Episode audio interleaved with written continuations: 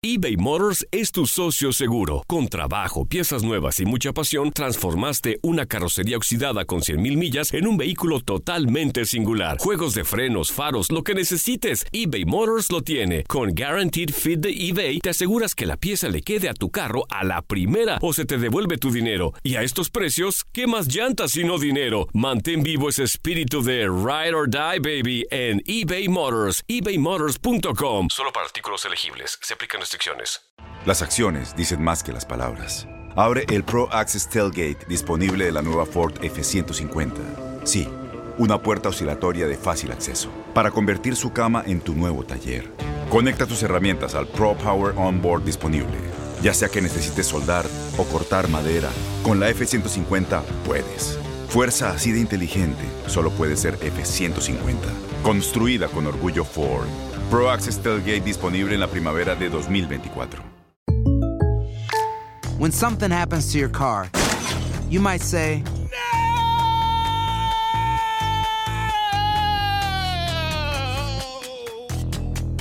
My car. but what you really need to say is something that can actually help. Like a good neighbor, State Farm is there. And just like that, State Farm is there to help you file your claim right on the State Farm mobile app. So just remember, like a good neighbor, State Farm is there. State Farm, Bloomington, Illinois. Boost Mobile tiene una gran oferta para que aproveches tu reembolso de impuestos al máximo y te mantengas conectado. Al cambiarte a Boost, recibe un 50% de descuento en tu primer mes de datos ilimitados. O, con un plan ilimitado de 40 dólares, llévate un Samsung Galaxy A15 5G por $39.99. Obtén los mejores teléfonos en las redes 5G más grandes del país. Con Boost Mobile, cambiarse es fácil. Solo visita boostmobile.com. Boost Mobile, sin miedo al éxito. Para clientes nuevos y solamente en línea, requiere AroPay. 50% de descuento en el primer mes requiere un plan de 25 dólares al mes. Aplican otras restricciones. Visita boostmobile.com para detalles. El siguiente podcast es una presentación exclusiva de Euforia On Demand. Bueno, arrancamos rapidito. La mañana de hoy ha estado interesante en términos de los desarrollos noticiosos y a mí me parece que el más destacable de las cosas que a esta hora, que ustedes saben que lo bueno de hacer el programa a las 2 de la tarde es que prácticamente han ocurrido la inmensa mayoría de las cosas que mañana usted va a leer en el periódico. Y como lo repiten a las 5 de la mañana, por lo menos la mayor parte de los días, pues antes de usted abrir el periódico, pone WKQ y ya sabe más o menos de qué es que le va a hablar el periódico. Esa es la ventaja que yo tengo y también es el reto, porque cuando no, pues hay que estar hablando de las cosas del periódico de ayer y eso pues hace que no sea tan fácil el trabajo de traerle a ustedes temas interesantes. Pero hoy, el juez federal Gustavo Gelpi, que tiene en su sala del Tribunal de Distrito de San Juan el asunto de la, la reforma de la policía de Puerto Rico, bajo cuya supervisión está no solamente los asuntos de derechos civiles de la policía, sino los asuntos laborales, eh, los asuntos eh, en términos del trabajo del monitor federal, que aquí sí cabe ese término, Arnaldo Claudio, son funcionarios del tribunal para que el tribunal pueda asegurarse, Tribunal Federal, del cumplimiento de ese proceso que se llama la reforma de la Policía de Puerto Rico y que está en el Tribunal Federal porque es un proceso que se da en colaboración con el Departamento de Justicia de los Estados Unidos, el Departamento de Justicia Federal. Bueno, pues hoy el juez federal Gustavo Gelpi anunció que además de otros temas va a atender en una vista que está señalada para mediados de este mes en su sala, una vista para dar seguimiento al asunto de la reforma de la policía, el plan de la policía para atender la situación de salud mental de la fuerza policíaca, es decir, de, de todos los miembros de la uniformada, y la situación de violencia doméstica que obviamente se da con alguna regularidad entre miembros de la, de la uniformada. No es que los policías son más violentos que los demás. No es que hay más violencia doméstica en la policía que en el resto de la población. No es que el problema de salud mental es de la policía. El problema de salud mental, dicho sea de paso, es uno de los principales problemas de salud de este país. Y como en este, como en muchas otras cosas aquí, hay una especie de miedo a llamar las cosas por su nombre y a decir las cosas como son, pues aquí nadie quiere aceptar que tenemos una situación de salud mental y que la salud mental muchas veces es también la causa de otros problemas adicionales de la salud. Y que además, desde el punto de vista de política pública, la salud mental es uno de, las, de los problemas de Puerto Rico menos atendidos por las autoridades y que, y que menos servicios existen o cuentan en los ciudadanos en Puerto Rico para poder atender. Aquí si usted no tiene ni siquiera, olvídese de tener un plan privado, olvídese de tener el dinero. Aquí si usted no tiene alguien a su alrededor o la sabiduría suficiente de su parte para entender que usted está pasando por un proceso mental que, no es nada malo, muchas veces son hasta causados por desbalances eh, químicos en el cerebro y otras veces pues obviamente son producto del ambiente y otras cosas más, del ambiente social quiero decir. Pues si usted no tiene esa capacidad, mucha gente vive su vida entera con problemas de salud mental, causando problemas a troche y moche al resto de la población, pero a nadie se le mueve un pelo. Ahora, lo que sí es que cuando los problemas de salud mental y de violencia doméstica involucran miembros de la uniformada, pues tienen una repercusión que mm, puede ser más delicada que con otra parte de la población en Puerto Rico, porque, por ejemplo, los miembros de la uniformada, por regla general, tienen un arma de reglamento, tienen un arma asignada, un arma de fuego. Los miembros de la policía pueden y están autorizados por la ley a utilizar armas de fuego como parte de su función y como parte de algo que también se discute muy poco y es que los ejércitos, las milicias y los cuerpos castrenses cuasi militares como es la policía deben tener en una sociedad que esté funcionando bien el monopolio de la violencia. Suena duro decirlo, pero es así. El ejército y la policía son las dos instituciones de la sociedad que están autorizadas en ley para utilizar la violencia, de manera que esa aplicación de violencia pueda ser en función de preservar el orden social. Esa es la forma de entender la razón por la cual, pues, esta gente tiene armas, ¿verdad?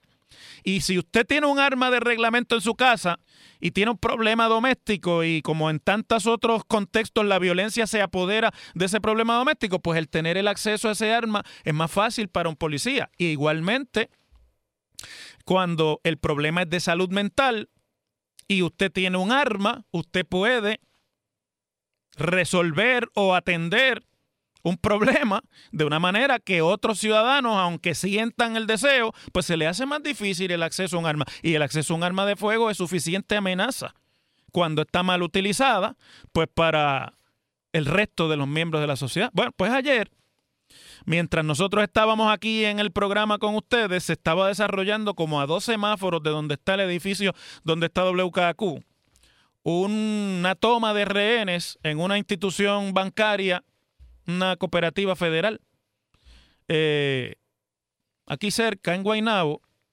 donde luego de todo el pavor y toda la información de primera instancia que estaba un tanto confusa, salió a relucir que la persona que provocó todo ese incidente es un miembro de la policía de Puerto Rico. Que obviamente, por lo menos por lo que ha salido a relucir hasta este momento, o padece de sus facultades mentales o no tiene ni el más mínimo juicio ni elementos de juicio para vestir el uniforme de policía. Porque los policías están para evitar y atender situaciones como esa, no para provocarlas. Pero eso acusa un problema más allá de la persona que fue y esto de que es un incidente aislado, el problema de los incidentes aislados en la circunstancia de desarraigo que se vive en la policía de Puerto Rico, entre otras cosas por el liderato fatulo de esa institución, es algo que se puede convertir en epidémico. Porque si usted puede ver a un policía haciendo eso, pues ¿qué le quita entonces a un ciudadano común y corriente? A todo esto, añádale crisis en, el sistema de seguridad en general en Puerto Rico que realmente ya no se puede seguir tapando el cielo con la mano.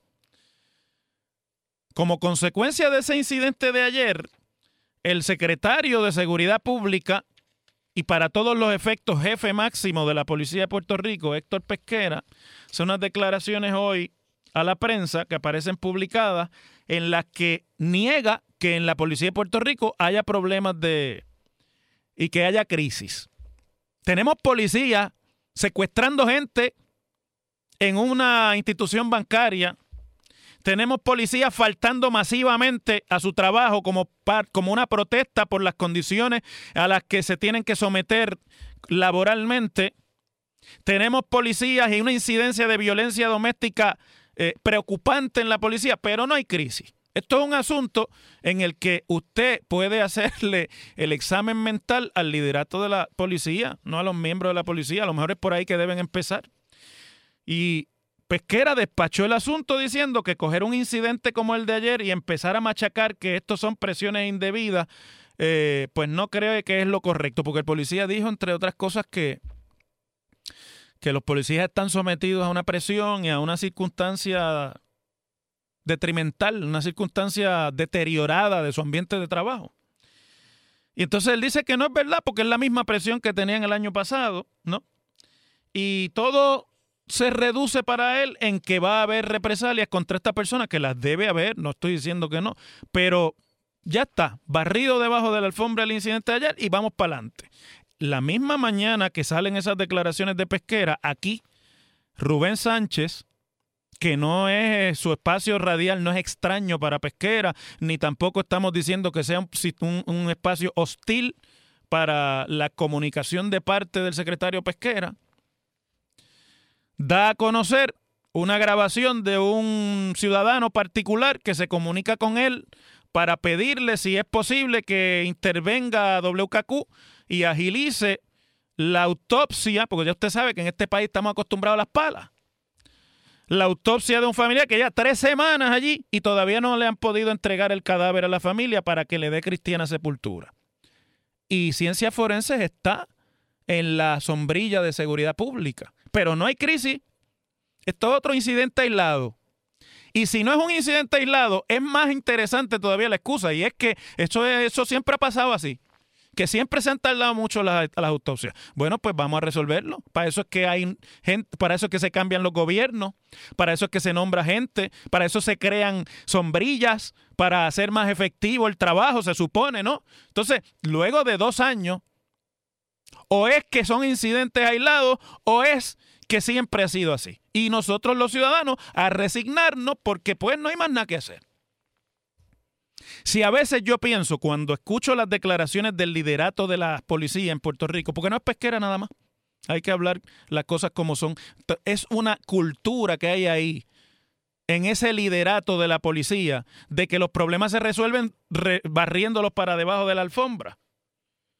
Y entonces, a veces uno piensa, cuando escucha esas declaraciones, que en realidad es como si la actitud de brazos caídos la tuvieran los líderes, los que están llamados a producir y a proponer el liderazgo suficiente para que se sobrelleven estas circunstancias, que pueden ser problemas nuevos o pueden ser problemas viejos, pero que no se pueden seguir barriendo debajo de la alfombra. Bueno, pues con todo lo que nos molesta, que nos pongan monitores y supervisión federal y que nos eh, sometan a humillación desde el punto de vista de la falta de poderes que supuestamente hay, cuando en realidad más acusa a falta de capacidad que a falta de poderes en este caso.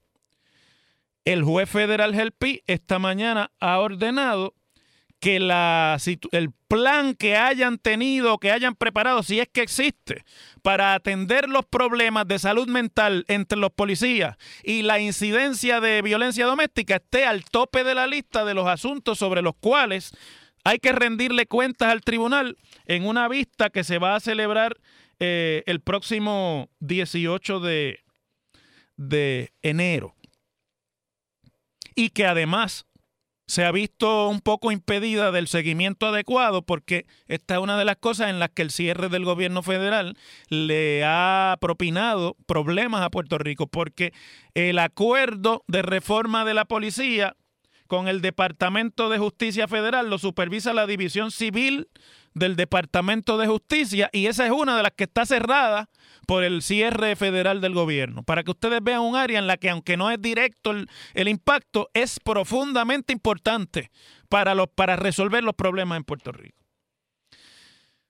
Además de eso, el juez El Pi ordenó que quiere escuchar también una actualización detallada de lo que se le ha abonado hasta el momento y el balance pendiente en relación al pago de salarios retroactivo que ha causado polémica recientemente entre los policías, el pago de horas extra, el pago de días trabajados y de dobles turnos y todo lo que ya sabemos que son las querellas que tienen los policías como fuerza, como, como grupo laboral en Puerto Rico.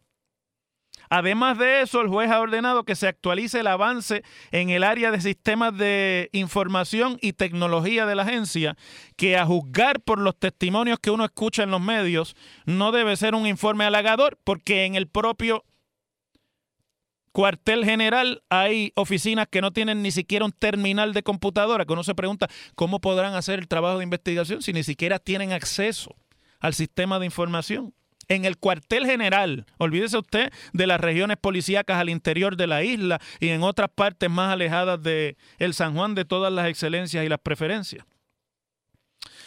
Así que a este paso, lo que uno sí puede advertir es que no es la situación fiscal de Puerto Rico únicamente la, la que está en sindicatura y la que va a terminar en sindicatura. Es que la falta de liderato, la falta de de llamar los problemas por su nombre y de tener la humildad suficiente para reconocer que hay una crisis, que hay unos problemas, que esos problemas se están agudizando, que no se están resolviendo, que el impacto que eso tiene sobre el resto de la población es multiplicado, porque no solamente falta de seguridad, sino que hay policías con situaciones particulares creando problemas de seguridad van a terminar siendo el objeto de otra o de una sindicatura federal aún más estricta de la que ya existe sobre la policía de Puerto Rico. Y a juzgar por lo que aquí se ordena, ya esto no es un asunto de seguimiento, un plan de reforma. A mí me parece que con todas las dificultades que eso plantea y con toda la negatividad que pueda tener o, si es aconsejable o no, que sea un tribunal el que esté manejando el día a día de una agencia tan importante como la Policía de Puerto Rico, esto va a terminar en un gobierno superimpuesto o sobreimpuesto en la policía y va a terminar un tribunal tomando las decisiones de seguridad pública en Puerto Rico. A ese precio parece ser que se va a alquilar la casa en el año de la ejecución. Las cosas como son. En WKAQ se abre el aula del profesor Ángel Rosa. Conoce de primera mano cómo se bate el cobre en la política. Las cosas como son. Profesor Ángel Rosa en WKAQ. Bueno, ayer hablábamos aquí en el programa de la entrevista que el gobernador le dio a finales de año a los diversos medios del país que uno de los medios había titulado ayer como que está ahora el gobierno en posición de ejecución. Quiere decir, ¿verdad? Para aclarar el lenguaje y que no se vaya a malinterpretar, que el gobernador siente como jefe del Ejecutivo en Puerto Rico que ahora va a tener este año que comenzó los eh, recursos suficientes, no solamente económicos, sino administrativos, para dejar de hablar de planes y empezar a ver los resultados de los planes. Es lo que quiere decir ejecutar, ¿verdad? La ejecutar eh, en, en administración pública. Cuando la palabra se convierte en acción y deja de ser palabra. Muchas veces alguna de la gente que nos sintoniza por eh, internet que se ponen furibundos con las críticas, pues nos reclaman. Que nosotros lo que hacemos aquí es hablar, pero es que ese es el trabajo nuestro. No somos los, analistas radiales ni los comentaristas, no somos los llamados a resolver los problemas, para eso que ustedes eligen gente. Esa es la razón de por la cual los partidos ganan y pierden elecciones y se le entrega el poder en fiducia como una especie de contrato a un grupo en particular. Eso no nos toca a nosotros. A nosotros nos toca ser parte de la discusión de los asuntos, porque muchas cosas si no se discutieran aquí y si no se le advirtieran a ustedes desde estos micrófonos, pasaban por debajo del radar y aquí paz en el cielo gloria. Eso sí es nuestra función. Cuando se está en los puestos electivos, cuando se tiene responsabilidad pública en el en sentido de que usted ha sido investido del poder del pueblo en la urna, usted tiene que además de hablar, producir resultados. Esa sí es la función del gobierno, la más básica de todas las funciones del gobierno. Pues miren, en este año de la ejecución, resulta que ha salido a relucir que en estos días de la Navidad se ha convertido en una especie de caos general el transporte marítimo de las islas de Vieques y Culebra que está atendido por una agencia de gobierno que primero empezó en la autoridad de los puertos, después ha pasado de mano en mano, es como una bola, y después se creó una autoridad del transporte marítimo dentro de la sombrilla de obras públicas. No importa donde eso haya estado desde 1965 para acá, eso siempre ha sido mal manejado y la verdad es que si hay un servicio en Puerto Rico que el gobierno de Puerto Rico a lo largo de las décadas y décadas ha demostrado que no puede proveer es el servicio de transporte entre las islas municipios de Vieques y Culebra y la isla grande. Así que sí, aquí se puede esgrimir la excusa esta de que esto siempre ha sido así. Pero se suponía dos cosas. Primero, que se iba a cambiar la ruta para que ya los, los viajes no fueran entre Culebra y Vieques eh, y Fajardo, sino que fueran entre Culebra, Vieques y Ceiba. Y se suponía también que con eso iba a venir una concesión privada a una compañía a través del modelo de alianza público-privada para finalmente resolver el asunto. Porque mire, ahí sí que yo creo que nadie se puede oponer. Yo creo que ni rojos ni azules se pueden oponer a esto, porque para decir las cosas como son, ese servicio, con sus altas y sus bajas, siempre ha sido una porquería. Y siempre han tenido que sufrirlo los residentes de Vieques y Culebra, y siempre han tenido que sufrirlo y padecerlo también aquellos que deciden hacer de Vieques y Culebra su destino turístico en diferentes épocas del año. Y en la temporada alta turística es un caos. Tan caos fue el problema de estos días navideños que se tuvieron que ir para allá altos funcionarios del gobierno de Puerto Rico, entre ellos el secretario de la gobernación, para tratar de allí poner un cierto orden. Y obviamente, como en verano se había anunciado que todo esto se iba a resolver con la APP, y que esto ya en cuestión de diciembre, recuerdo que el mismo gobernador dio la fecha de diciembre, iba a estar resuelto porque iba a estar todo lo de la APP ya funcionando, pues la prensa, ustedes querrán decir que es una agenda, ustedes, ¿verdad? A lo mejor no les gusta que la prensa le dé seguimiento y lo fiscalice, pero ese es trabajo de los medios de comunicación. Le pregunta al director de la Agencia de Transporte Marítimo, perdón, de la Autoridad para las Alianzas Público-Privadas, ¿qué pasó con la APP de las lanchas?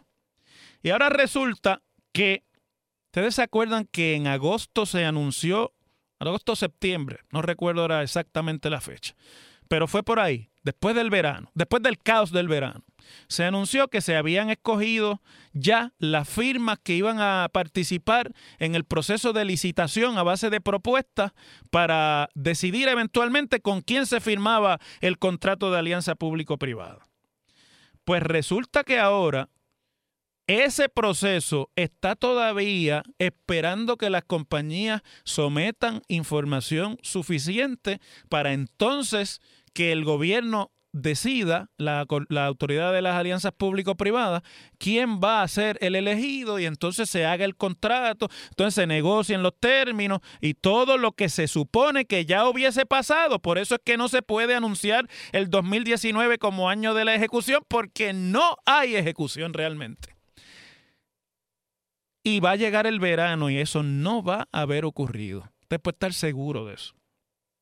Omar Marrero, el director de la Autoridad de las Alianzas Público-Privadas, dice en la prensa de hoy que de las empresas interesadas, lo cito, el Comité de Alianza seleccionó los consorcios cualificados anunciados el 28 de septiembre del 2018 que continuarán en el proceso competitivo en la etapa de solicitud de propuestas, RFP, y que ese es uno de los proyectos más complejos y de mayor reto que tenemos ante la APE en la Autoridad de las Alianzas Público-Privadas y es sumamente importante que cada decisión se tome y se haga bajo los parámetros de ley, pero si es que así es que tiene que ser o es que no es importante en los otros procesos de APP.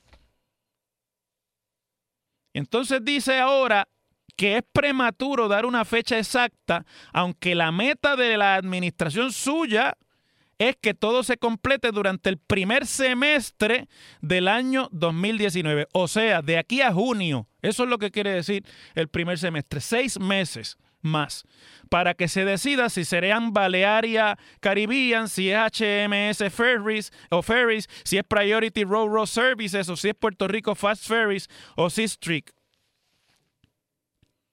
¿Ah?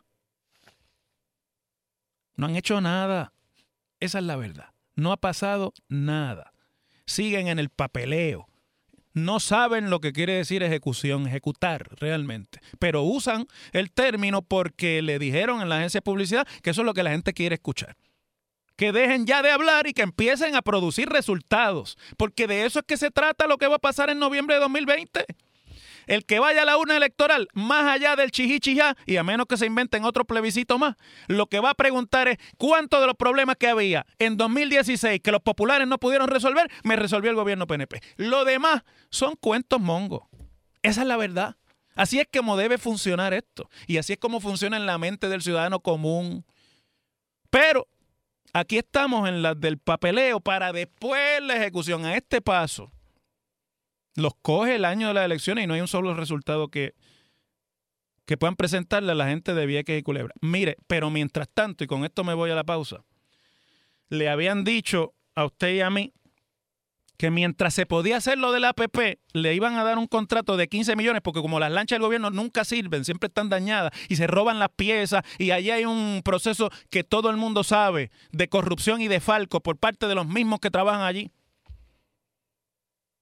Pues entonces anunciaron que iban a hacer un contrato por 15 millones de dólares con una compañía privada para que se produjera el alquiler de cuatro embarcaciones que pudieran hacer la ruta, administrada por el gobierno, pero con un contrato, me imagino que de emergencia cuatro embarcaciones. La realidad es que funcionan dos y hacen, por la razón que sea, están haciendo los viajes con dos embarcaciones. Usted sabe lo que eso quiere decir en términos de los itinerarios y lo que quiere decir en términos de conseguir los boletos y lo que quiere decir en términos del tiempo de espera para tratar de conseguir un boleto en uno de esos viajes. Y así quieren eh, convertir a Vieques y Culebra en un destino turístico. Y todo el mundo que vive en Vieques dice si es que funciona peor ahora con el contrato, pero los 15 milloncitos se están desembolsando del fisco puertorriqueño en momentos en que se supone que estemos bajo un plan de control fiscal. Y nadie ha dicho nada. Si no es porque explota ahora en las navidades, ni siquiera nos enteramos que en vez de las cuatro por las que se están pagando 15 millones, son dos las que están utilizando. Ve, si estuvieran funcionando las cuatro y si no hubiese habido el desastre que hubo en esta época de vacaciones de Navidad, entonces podríamos hablar de ejecución este año. Pero no es así. Esa es la realidad. Antes de irme a la pausa, eh, déjenme compartir esta información que siempre es importante con ustedes. Vamos a ver dónde la tengo por aquí. Siempre se me va a esta hora. Bueno, la compartimos después de la pausa. Vamos a la pausa. El pasado podcast fue una presentación exclusiva de Euphoria On Demand. Para escuchar otros episodios de este y otros podcasts, visítanos en euphoriaondemand.com. Boost Mobile tiene una gran oferta para que aproveches tu reembolso de impuestos al máximo y te mantengas conectado. Al cambiarte a Boost, recibe un 50% de descuento en tu primer mes de datos ilimitados. O, con un plan ilimitado de 40 dólares, llévate un Samsung Galaxy A15 5G por $39.99. Obtén los mejores teléfonos en las redes 5G más grandes del país. Con Boost Mobile, cambiarse es fácil. Solo visita boostmobile.com. Boost Mobile, sin miedo al éxito. Para clientes nuevos y solamente en línea, requiere AroPay. 50% de descuento en el primer mes requiere un plan de 25 dólares al mes. Aplican otras restricciones. Visita Boost para detalles. Este abril te invitamos a nuestra feria virtual Univisión Contigo rumbo a la universidad. Conéctate virtualmente con representantes de colegios y universidades en la costa este, desde Nueva York a Florida. Aprende sobre ayuda financiera, becas y otros recursos para continuar tu educación. Regístrate para asistir y para la oportunidad de ganar una tableta. Te esperamos en Univisión Contigo rumbo a la universidad del 3 al 9 de abril. Regístrate ya en univision.com diagonal universidad. ¿No se merece tu familia lo mejor? Entonces, ¿por qué no los mejores huevos? Ahora, Egglands Best están disponibles en deliciosas opciones. Huevos clásicos, de gallina libre de jaula y orgánicos de Egglands, que ofrecen un sabor más delicioso y fresco de granja que le encantará a tu familia. En comparación con los huevos ordinarios, Egglands Best contiene la mejor nutrición como 6 veces más vitamina D, 10 veces más vitamina E y el doble de omega 3 y B12. Solo Egglands Best. Mejor sabor, mejor nutrición, mejores huevos. Visita egglandsbest.com para más información. ¿No te encantaría tener 100 dólares extra en tu bolsillo? Haz que un experto bilingüe de TurboTax declare tus impuestos para el 31 de marzo y obtén 100 dólares de vuelta al instante. Porque no importa cuáles hayan sido tus logros del año pasado, TurboTax hace que cuenten. Obtén 100 dólares de vuelta y tus impuestos con 100% de precisión. Solo con Intuit TurboTax. Debes declarar para el 31 de marzo. Crédito solo aplicable al costo de la presentación federal con TurboTax Full Service. Oferta sujeta a cambios o cancelación en cualquier momento.